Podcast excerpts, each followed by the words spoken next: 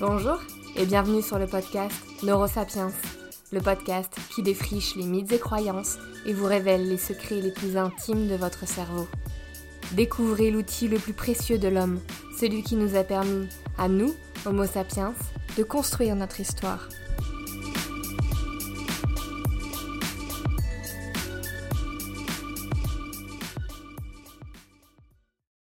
Bonjour à tous, je suis ravie de vous retrouver cette semaine pour un sujet qui va plaire à beaucoup d'entre vous.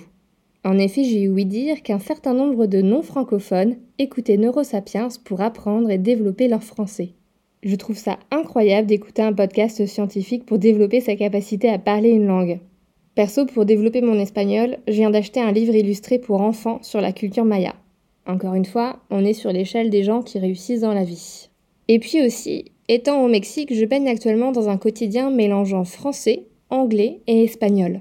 Je rencontre des gens qui passent d'une langue à l'autre avec tellement de facilité, tandis que d'autres rencontrent des difficultés à retenir une simple phrase.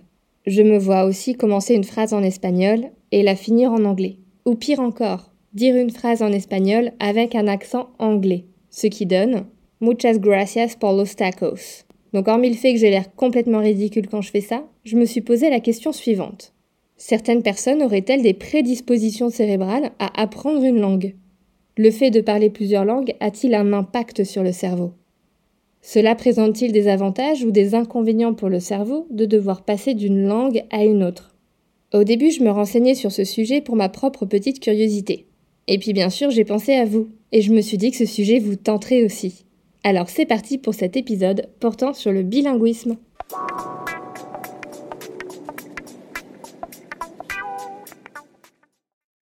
Je vous propose de commencer par la base. Qu'entend-on par bilingue? Une personne bilingue est une personne qui peut passer sans difficulté d'une langue à l'autre. Une chose importante à garder en tête est qu'il n'existe pas un profil unique de bilingue. Il existe différents profils qui varient en fonction du niveau de compétence atteint dans les deux langues, de l'âge d'acquisition de la seconde langue ou encore de la fréquence d'utilisation des langues.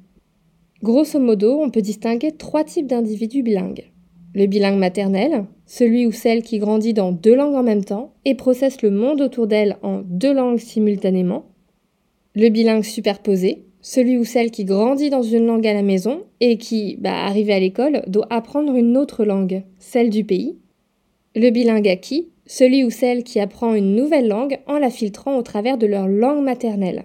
Et là, je parle des LV1 anglais, LV2 allemand ou encore LV3 espagnol. Et je prie pour qu'on dise encore LV1, LV2, LV3 aujourd'hui parce que sinon je vais vraiment passer pour une grosse boomer. Donc comme vous le voyez, il existe une définition du mot bilingue, mais plusieurs profils de bilingue. Du coup, comme vous devez vous en douter, cela impacte les recherches scientifiques. Vous allez donc probablement lire différents résultats dans les littératures sur le sujet du bilinguisme. Vous allez même avoir des résultats qui s'opposent parfois. Et bien gardez en tête que les résultats des études dépendent de quel bilinguisme on parle.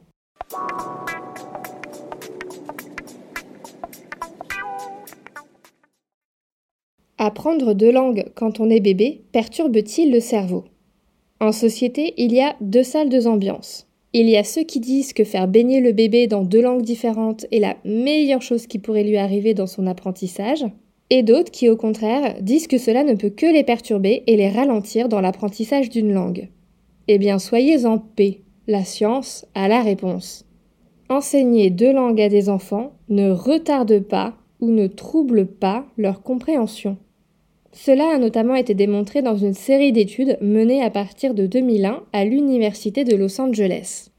Les chercheurs menés par le docteur Petito ont découvert que les enfants exposés à deux langues avant l'âge de 10 ans franchissent des étapes clés de l'acquisition du langage, telles que la production des premiers mots et l'apprentissage de la lecture, en même temps que les enfants qui ne parlent qu'une langue. Ils ne présentent aucun signe de confusion des deux langues. La frontière entre les deux langues semble bien nette, et cela est notamment dû au fait que dans le cerveau, un objet reste le même, même s'il porte différents noms selon les langues. Par exemple, un pied en français fait référence au même pied, foot, en anglais. Pour l'anecdote, ces mythes sur l'impact négatif du bilinguisme remontent à des études menées aux États-Unis et au Royaume-Uni pendant la Première et la Seconde Guerre mondiale. Il s'agissait d'études pas très réglo, vous vous en doutez, portant sur des enfants immigrés de pays en guerre qui avaient trouvé refuge dans ces pays anglo-saxons. Leurs capacités de langage verbal ont été évaluées. Sans surprise, ils ont obtenu de très mauvais résultats à ces tests. Et les chercheurs ont attribué ces mauvais résultats au bilinguisme des enfants, bien sûr, et non pas au traumatisme de la guerre. Bah non, ce serait trop bête de penser que le stress post-traumatique puisse avoir un impact sur le développement de l'enfant.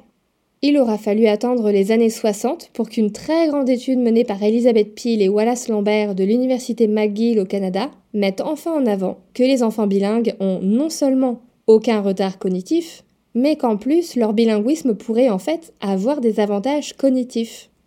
Mais alors, quels sont les avantages pour votre cerveau à être bilingue?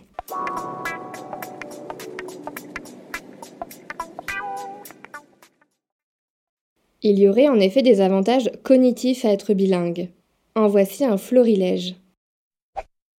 Premièrement, et cela paraît assez évident, être bilingue permettrait d'avoir des capacités métalinguistiques supérieures aux monolingues. Et ça, c'est Hélène Bialystok de l'Université de York à Toronto, grande chercheuse neurolinguistique, qui a mis cet aspect en avant dans de nombreuses de ses études. Le bilinguisme favoriserait les capacités métalinguistiques, c'est-à-dire la réflexion et le contrôle délibéré du langage. Les personnes bilingues réussiraient plutôt que les autres à apprendre à lire et à écrire, à voir la relation entre un mot et sa signification, à comprendre la sémantique et à comprendre l'abstraction. Aussi, selon Hélène Bialystok, le fait d'être bilingue aurait aussi un impact sur nos compétences non verbales, plus logiques, comme la résolution de problèmes. Dans une étude de 2004, Bialystok a observé que les enfants bilingues réussissaient mieux à résoudre un puzzle en établissant un plan et en mettant en place des actions. Le bilinguisme permettrait aussi une amélioration de la mémoire de travail associée aux compétences en lecture et en calcul. Hélène Bialystok, toujours, a observé avec des collègues de l'université Nanjing en Chine que des enfants bilingues âgés de 7 ans réussissaient mieux que ceux ne parlant qu'une seule langue deux tests évaluant la mémoire de travail l'un demandant de mémoriser une série de chiffres et de les réarranger, l'autre requérant de retracer une série de bons faits par une grenouille animée sur un écran d'ordinateur. Autre atout démontré chez l'enfant bilingue, une plus grande créativité et capacité d'abstraction. En 2010, la psychologue Esther Adi Jaffa de l'université Bar-Ilan en Israël a découvert que des enfants bilingues âgés de 4 à 5 ans étaient plus créatifs que des enfants monolingues du même âge. Dans l'étude, les chercheurs leur demandaient de dessiner une fleur fantastique. Les enfants monolingues dessinaient des fleurs auxquelles il manquait des pétales ou des feuilles, tandis que les enfants bilingues dessinaient des fleurs imaginaires, comme des fleurs cerfs-volants. Ils savaient donc mélanger les concepts et créer de l'abstrait. Comme vous le voyez, le fait d'être bilingue quand on est enfant a réellement un impact positif sur notre cerveau et nos capacités cognitives. Mais cet impact est tout autant positif lorsqu'on est adulte. De nombreuses études ont mis en avant que parler plusieurs langues renforce certains réseaux cérébraux importants pour la mémorisation et peut retarder l'apparition de symptômes liés à la maladie d'Alzheimer. Pour vous illustrer ce point, je vais vous parler d'une étude menée par Nathalie Phillips de l'Université de Montréal. La chercheuse a fait passer une IRM à une soixantaine de patients à un stade précoce de la maladie. La moitié était monolingue, l'autre était bilingue. Les résultats ont montré qu'au même stade de la maladie, les personnes bilingues montraient moins de symptômes que les personnes monolingues. À stade égal, les personnes bilingues ont donc des symptômes moins importants. Comment cela est-il possible? Je vais vous parler d'une notion dont on entend rarement parler, et qui est celle de la réserve cognitive. La réserve cognitive, c'est la mesure dans laquelle le cerveau peut subir une lésion, comme Alzheimer ou un AVC, sans que nos capacités intellectuelles ne soient affectées. Nous n'avons pas tous la même réserve cognitive, mais celle-ci peut être optimisée. Il semblerait qu'une activité mentale et une bonne forme physique favoriseraient la réserve cognitive. Parler plusieurs langues est une activité mentale intense et permet, comme je viens de le dire plus haut, un meilleur contrôle cognitif et flexibilité cognitive. Cela viendrait alimenter cette réserve cognitive. Aussi, les chercheurs ont trouvé que les zones cérébrales liées au langage étaient en moyenne plus épaisses chez les bilingues. Et plus l'épaisseur de cette zone était importante, mieux les patients mémorisaient les nouvelles informations. Grâce à cette réserve cognitive favorisée par le bilinguisme, le cerveau pourrait compenser la dégradation des aires de la mémoire grâce à d'autres réseaux, dont celui du langage.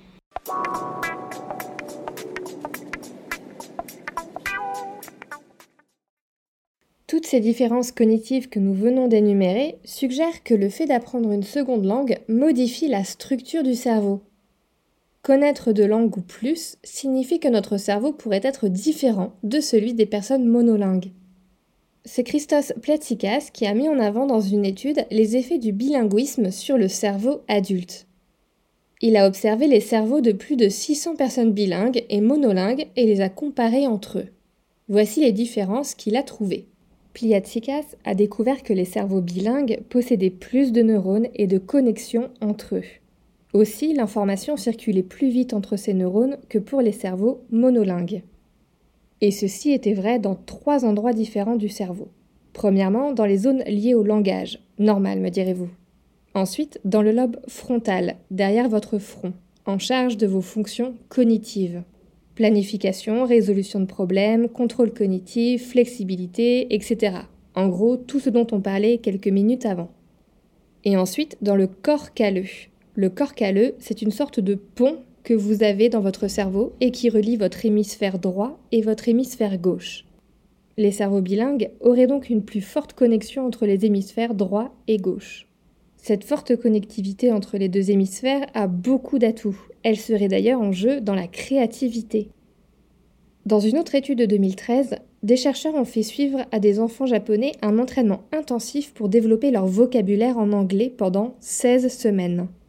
Après l'entraînement, les apprenants montraient une augmentation de la densité de la matière grise et de la substance blanche dans le gyrus frontal inférieur droit, situé dans le lobe frontal.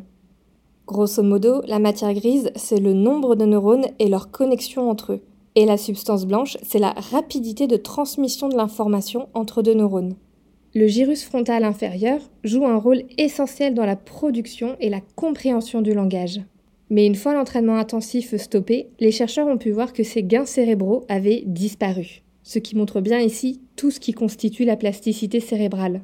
Soit tu utilises tes connexions neuronales et c'est bien, elles restent, soit tu les perds. Donc il est important de garder en tête que tous ces avantages qu'on a pu énumérer concernant le bilinguisme ne sont vrais que si la personne continue de parler la deuxième langue. À partir du moment où on arrête de parler la deuxième langue, les effets cérébraux ne se font plus sentir.